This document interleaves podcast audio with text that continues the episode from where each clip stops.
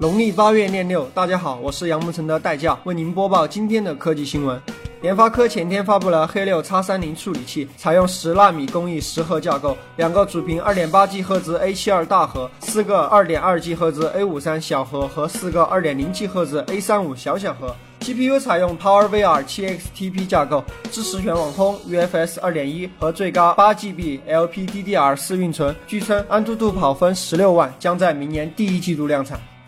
Paperlike 发布了电子墨水显示器，搭载十三点三英寸幺六零零乘以幺二零零 P 墨水屏，使用 USB 与电脑连接，且无需额外供电，售价八百九十五美元，约合人民币五千九百六十八元。墨水屏对眼睛刺激低，适合从事文字工作的朋友。不过近六千的价格还是有点贵了。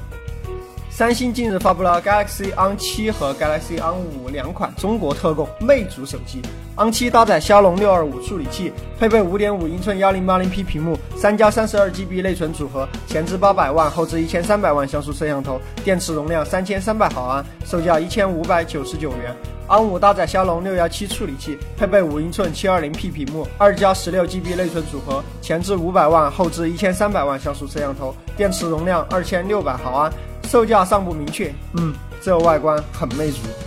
小米明天将发布小米五 S 和小米五 S Plus，搭载骁龙八二幺处理器，六加六十四 GB 起内存组合，还将配备双摄像头、陶瓷机身、Under Glass 指纹识别、3D Touch 等黑科技。你觉得这些科技够黑吗？